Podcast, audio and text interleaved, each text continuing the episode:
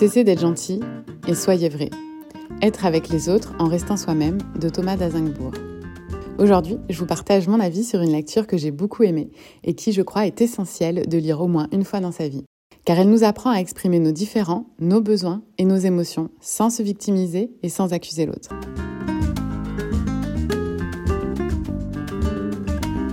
Bonjour à tous et bienvenue dans mon podcast Allo.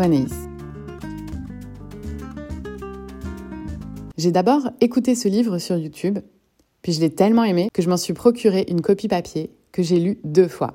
Oui, je sais, je l'aime beaucoup. J'ai choisi le grand format aux éditions de l'Homme qui ont décidé de le rééditer pour le 20e anniversaire du livre, sorti initialement en 2001. C'est un livre de 274 pages avec une préface de Guy Corneau. L'édition permet une bonne lecture. On passe à travers les pages assez rapidement sans s'en rendre compte. Et il y a aussi quelques schémas pour illustrer les propos de l'auteur afin de bien intégrer les concepts. Puis bonus, à la fin du livre, il y a des annexes d'exemples de besoins qu'on peut avoir ou ressentir, et il y a aussi une liste d'émotions qui te permet d'aller plus loin. De quoi parle ce livre? Eh bien, est-ce que vous vous êtes déjà senti fatigué de ne pas être entendu, compris, écouté? Est-ce que ça vous arrive d'avoir des difficultés à exprimer vraiment ce que vous souhaitez? C'est vrai qu'aujourd'hui, nous avons mille et une façons de communiquer. Mais Communiquons-nous vraiment?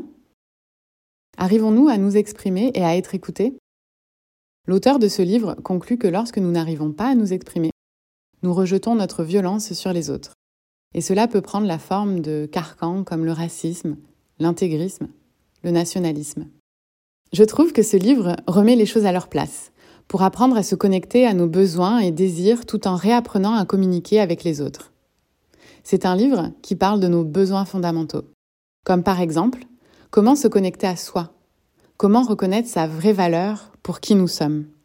Ce livre aide à revenir à la base. Qu'est-ce qui compte vraiment pour moi, pour nous? L'auteur nous propose de déposer ce masque sociétal pour enfin être vrai avec soi. Parce qu'en fait, ignorer ses propres besoins, c'est exprimer de la violence envers soi, qu'on reporte sur les autres dans nos agissements et les mots que nous choisissons d'employer.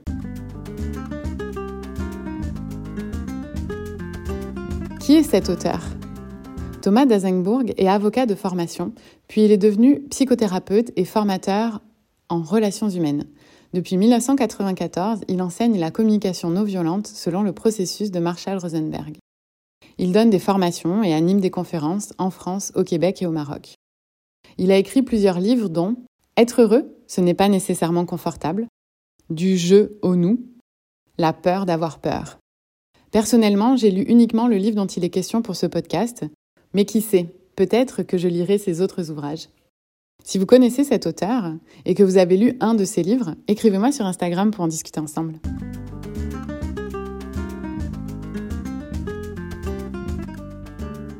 Pourquoi sommes-nous coupés de nous-mêmes, de nos sentiments ou nos besoins? Nous avons appris depuis notre tendre enfance à faire, à écouter nos parents, nos figures d'autorité, à l'école, puis à l'université, nous nous sommes éduqués à analyser, catégoriser, évaluer. Nous sommes devenus des maîtres en logique et en raisonnement. Cette caractéristique mentale nous forge à juger autrui. Je vous lis un extrait du livre. Préjugés, a priori, croyances toutes faites et automatismes. Nous avons appris à fonctionner par habitude, à intégrer des automatismes de pensée, des a priori, des préjugés, à vivre dans un univers de concepts et d'idées, à fabriquer ou à propager des croyances qui ne sont pas vérifiées. Par exemple, les hommes sont des machos et les femmes ne savent pas conduire. Les fonctionnaires sont tous des feignants, les politiciens sont tous corrompus. Il faut se battre dans la vie. Il y a des choses qu'il faut faire, qu'on le veuille ou non. On a toujours fait comme ça. Une bonne mère, un bon époux, un bon fils se doit de. Ma femme ne pourrait jamais supporter que je lui parle comme ça. Dans cette famille, on ne peut certainement pas aborder ce sujet. Mon père est quelqu'un qui. Ce sont des expressions qui sont essentiellement le reflet de nos peurs. Ce faisant, nous nous enfermons et enfermons les autres dans une croyance, une habitude, un concept.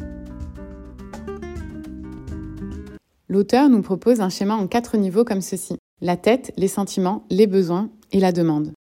Donc la tête représente notre espace mental, notre rationnel, notre logique. Les sentiments sont au cœur de nos émotions, comme la peur, la tristesse, la colère, la joie, le dégoût, la surprise. Les besoins c'est ce dont nous avons besoin pour être heureux. on parle aussi de nos valeurs, comme le respect, le besoin de liberté, l'amour, l'amitié, la famille, la tendresse, l'appartenance, l'honnêteté, la créativité, l'équilibre, etc. Vous irez regarder la liste. Et enfin, la demande. Donc ça, c'est la proposition concrète et négociable. La note de l'auteur à ce propos, c'est que souvent les demandes d'action sont souvent confondues avec des besoins fondamentaux.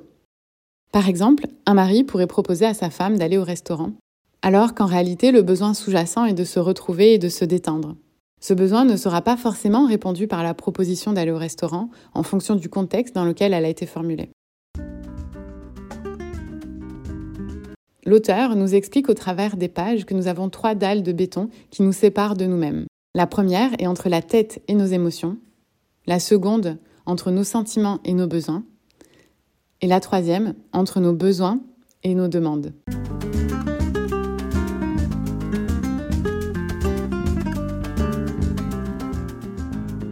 Avons-nous conscience de ce que nous vivons vraiment? Alors la liste des sentiments à la fin du livre aide à identifier nos émotions.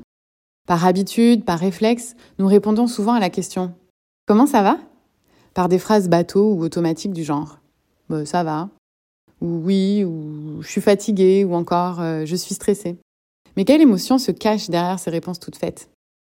Parce que ça peut être de la joie si ça va vraiment bien dans ta vie, mais ça peut être aussi de la lassitude, un sentiment de dépassement, de l'anxiété, de l'épuisement, ou peut-être même de l'agacement. Le simple fait de lire cette liste de sentiments permet dans un premier temps de savoir qu'ils existent et finalement d'enrichir notre vocabulaire émotionnel. Et petit à petit, cela nous apprend à reconnaître nos émotions et à mieux se connaître, puis, finalement, à reconnaître aussi les émotions des autres. Si vous ne désirez pas acheter ce livre, mais que vous aimeriez quand même faire cet euh, exercice de liste d'émotions, je vous laisse un lien en description qui vous mène vers un document PDF qui liste lui aussi les principales émotions et sentiments ainsi que les besoins que nous avons en majorité en tant qu'être humain. Cette liste m'a personnellement beaucoup aidé à identifier les émotions que je vis. C'est pas un exercice toujours facile, ça peut paraître bizarre au début, parce qu'on n'est ni habitué ni éduqué comme ça, mais les bénéfices sont à la clé.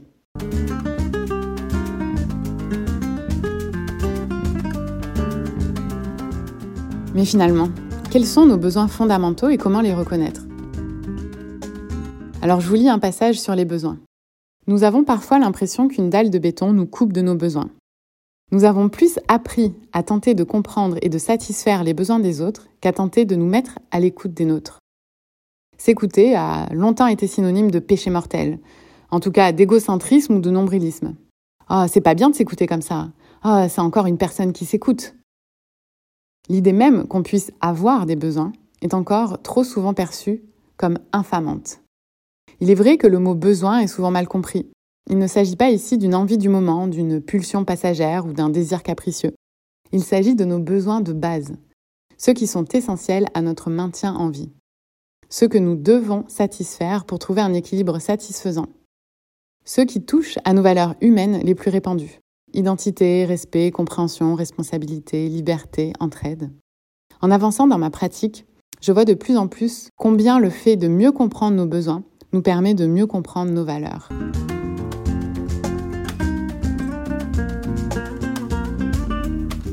La liste de besoins, qui se retrouve aussi en annexe du livre ou dans le document PDF en description, est, elle, très utile pour nous aider à reconnaître nos besoins fondamentaux et nos valeurs réelles, celles qui nous animent au fond de nous.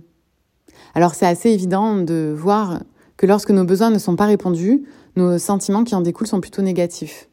À l'inverse, si nos besoins sont répondus, nous sommes satisfaits et nous avons la sensation d'être accomplis.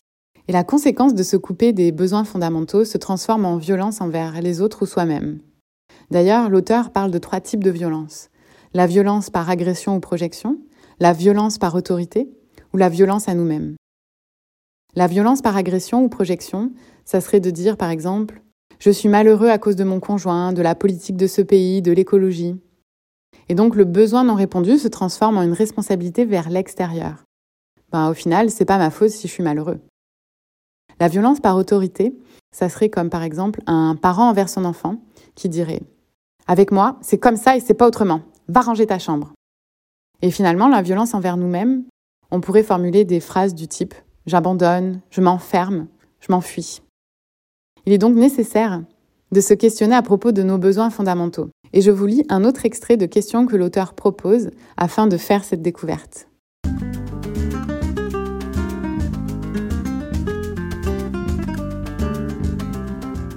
Puis-je m'apporter à moi-même l'estime, la reconnaissance, l'accueil, la compréhension que j'attends désespérément des autres?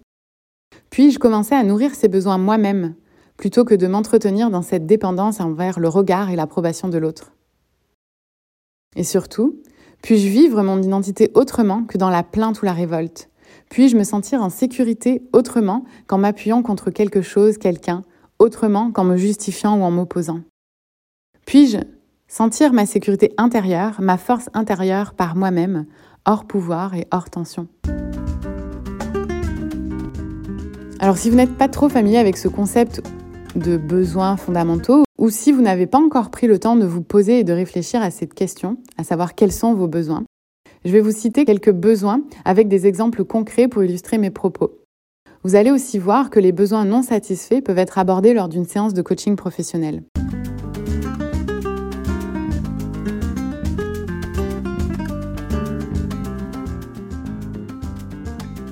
Si vous avez le besoin de communiquer efficacement à vos clients ou vos employés, car cela vous permet d'obtenir une bonne relation avec eux, cela peut effectivement devenir un objectif professionnel.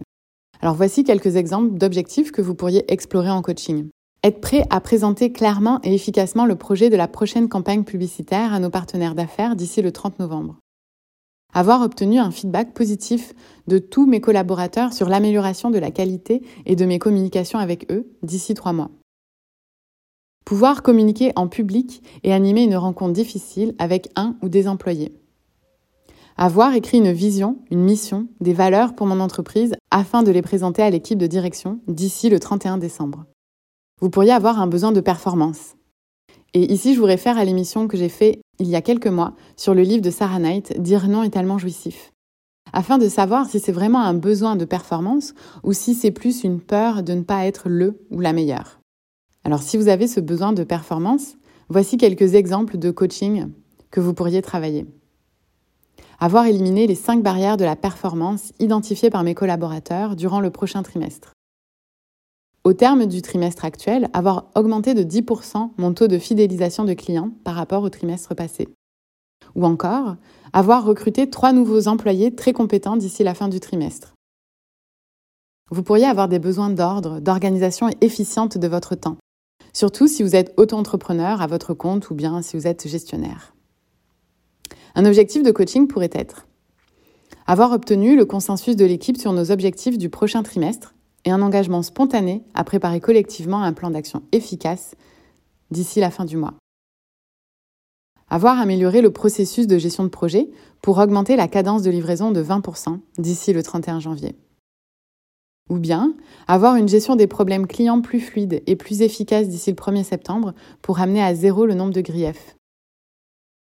Avoir un système de prise de décision qui nous permet de faire des choix complexes en moins de 20 jours ouvrables.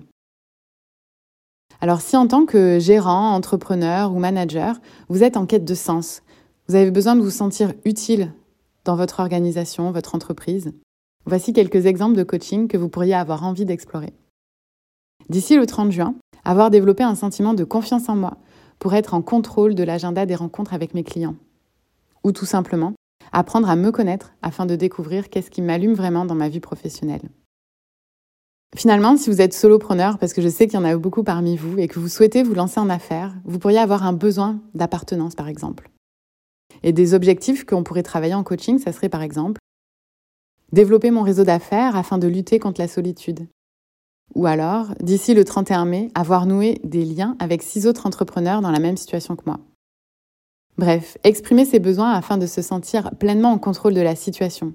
Être sur son X, au lieu et au moment où on doit être. Se sentir en pleine possession de ses moyens, en adéquation avec soi-même, avec ses projets, ses ambitions, sa situation.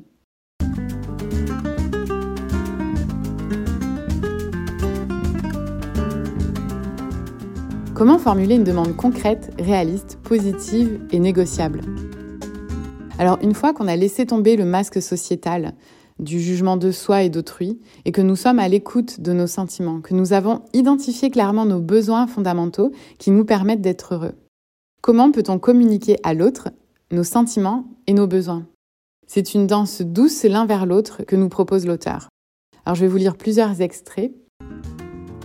En formulant une demande concrète, nous sortons de l'attente, souvent désespérés que l'autre comprenne notre besoin et accepte de le satisfaire. Attente qui peut durer une éternité et se révéler extrêmement frustrante. C'est nous qui prenons en charge la gestion de notre besoin et donc la responsabilité de sa satisfaction. Alors, une demande concrète, qu'est-ce que ça veut dire? Je vous lis un extrait, page 125. La demande est concrète. Nous pouvons planer toute notre vie au milieu d'idées, d'idéaux, de concepts magnifiques. Ce faisant, nous risquons de ne jamais rencontrer la réalité, ne jamais nous incarner complètement ici et maintenant. Je me suis personnellement pas mal entretenue dans ce complexe de Peter Pan que je résumerai ainsi. La réalité à travers le carreau de la fenêtre, d'accord, mais j'ai peur d'entrer vraiment dedans, peur de l'échec, peur de l'imperfection, peur de l'ombre et de l'incomplétude. Donc je remets ces choix à plus tard. Donc une demande concrète, c'est définir. Et définir, c'est finir, et c'est accepter la finitude. Alors une demande réaliste. La demande est réaliste, elle tient compte de la réalité telle qu'elle est et non telle que je crains qu'elle soit, ni telle que je rêve qu'elle soit. Les gens qui ressentent un besoin, par exemple, de changement, vivent souvent un objectif de changement tellement radical qu'ils se donnent là leur meilleure raison de ne jamais changer. Bah, c'est trop dur, c'est trop lourd, ça implique trop de choses, ça concerne trop de gens ou d'aspects de ma vie, alors je change rien. C'est pourquoi il est précieux d'inviter l'autre ou de s'inviter soi à se dire quelle est la plus petite chose ou la chose la plus agréable, même petite, que je puisse dire ou faire qui aille dans le sens du changement que je désire, dans le sens du besoin que j'ai identifié. Non pas la plus grande chose, mais la plus petite. Non pas la plus pénible, mais la plus agréable. Dans cette demande réaliste, il y a un lien fort aussi avec le coaching professionnel parce qu'en effet, quand vous faites des séances de coaching, on détermine un plan d'action qui est réaliste. Et on commence par la plus petite chose. Qu'est-ce qui est le premier pas vers l'objectif? Comment on peut atteindre un objectif si ambitieux de manière réaliste? Alors, c'est en faisant un pas en avant à chaque séance de coaching. Finalement, l'auteur nous propose également de formuler une demande qui est positive. Alors, positive, je vous lis un extrait.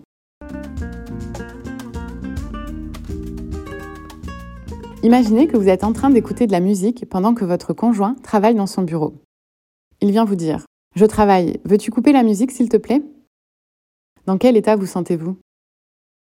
Maintenant, s'il vient vous dire J'ai besoin de calme pour mon travail pendant encore une heure. Serais-tu d'accord pour écouter ta musique dans une heure ou encore continuer de l'écouter dans une autre pièce de la maison? Dans quel état vous sentez-vous? Quand je fais l'exercice en groupe, j'entends souvent je préfère la seconde version. Pourquoi? Mais parce que je n'aime pas être empêché de faire ce que je fais. Dans la seconde version, je reçois une proposition pour continuer ce que je fais, soit plus tard, soit ailleurs. Et c'est plus agréable que de devoir cesser. Effectivement, nous n'aimons pas devoir cesser d'eux. Sans doute avons-nous suffisamment entendu de Veux-tu cesser de bouger comme ça, de faire du bruit, de jouer, etc. Nous n'aimons pas être empêchés de faire. Nous aimons mieux être invités à faire. C'est subtil, diriez-vous. Sans doute. Et c'est bien cela, pour moi, le subtil essence de la communication que je vous propose. Éviter dans le langage et la conscience qui divise, compare, freine, sépare, enferme, résiste, coince, embarrasse, et favoriser ce qui ouvre, conjugue, relie, permet, invite, stimule, facilite.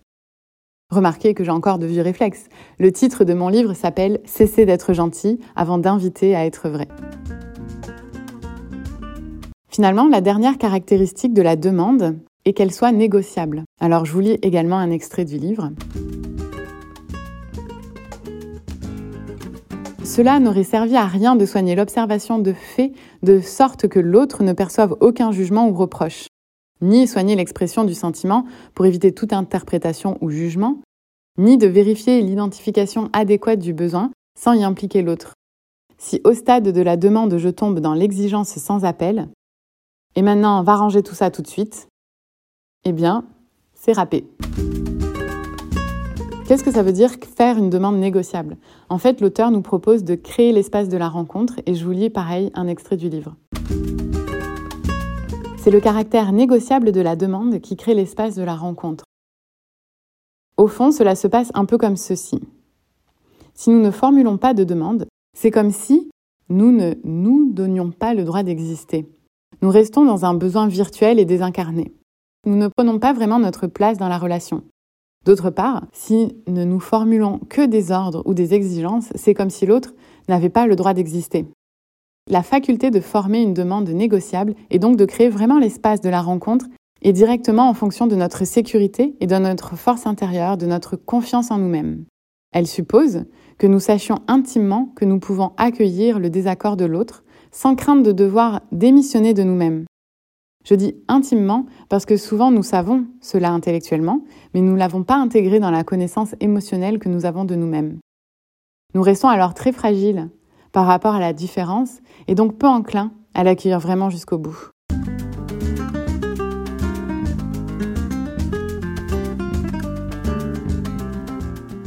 Au final, ce schéma à quatre niveaux, la tête, les sentiments, les besoins et la demande, sont basés sur la communication non violente.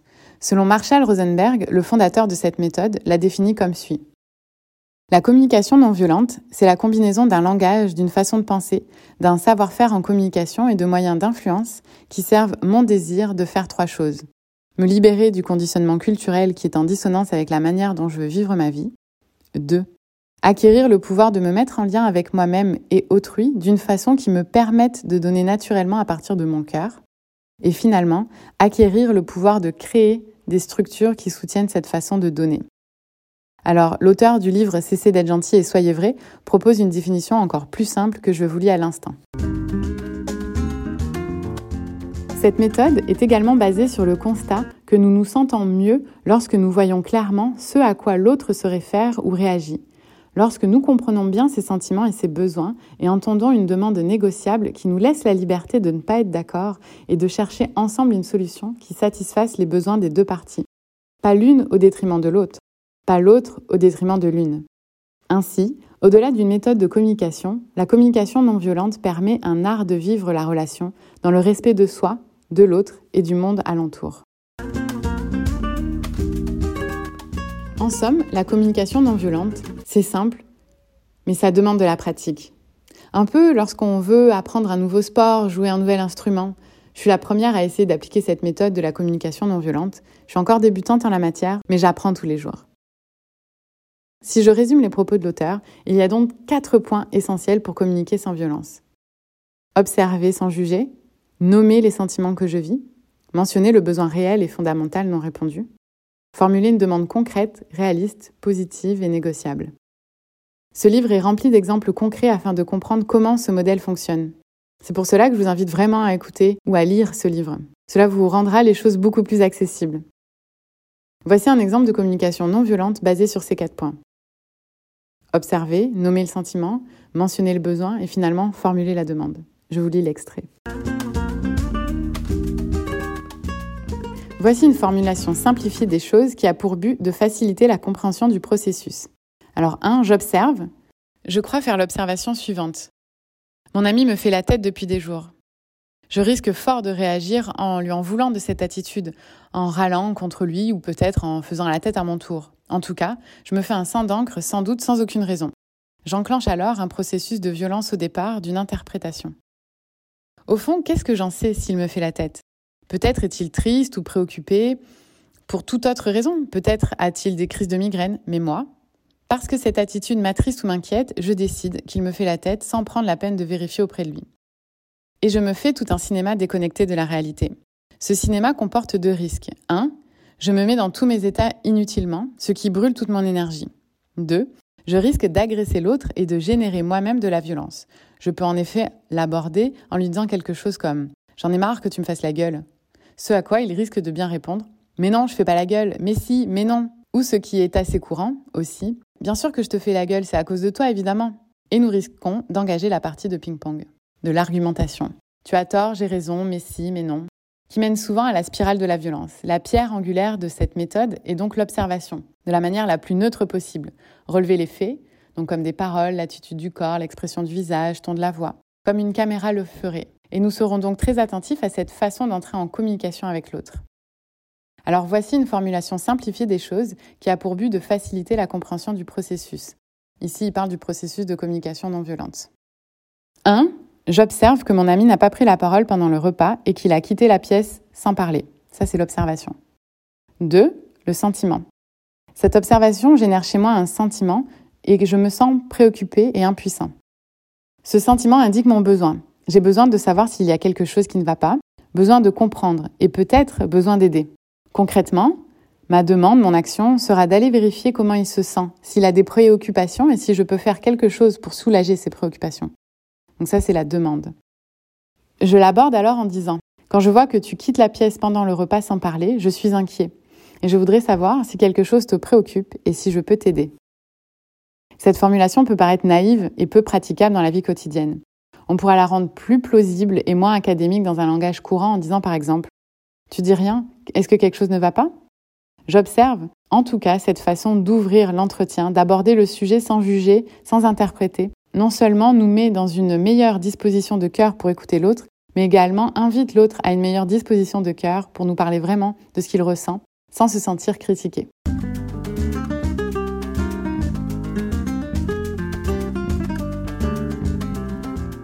En somme, cette lecture nous pousse à la réflexion et nous invite à conquérir un nouveau continent, la relation vraie entre les personnes libres et responsables.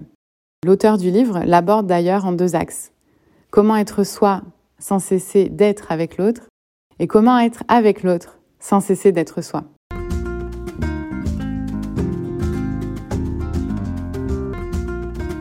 Merci pour votre écoute. On se retrouve ici tous les premiers lundis du mois. Abonnez-vous pour ne rien manquer, c'est gratuit et ça, c'est plutôt cool. Si cet épisode vous plaît, c'est en laissant 5 étoiles sur Apple Podcast ou Spotify que vous pouvez le plus le soutenir et me faire savoir que vous appréciez le podcast Allo Anaïs. Merci d'avance pour votre soutien. Et en attendant le prochain épisode, rejoignez-moi sur Instagram sur mon compte Allo Anaïs. À bientôt!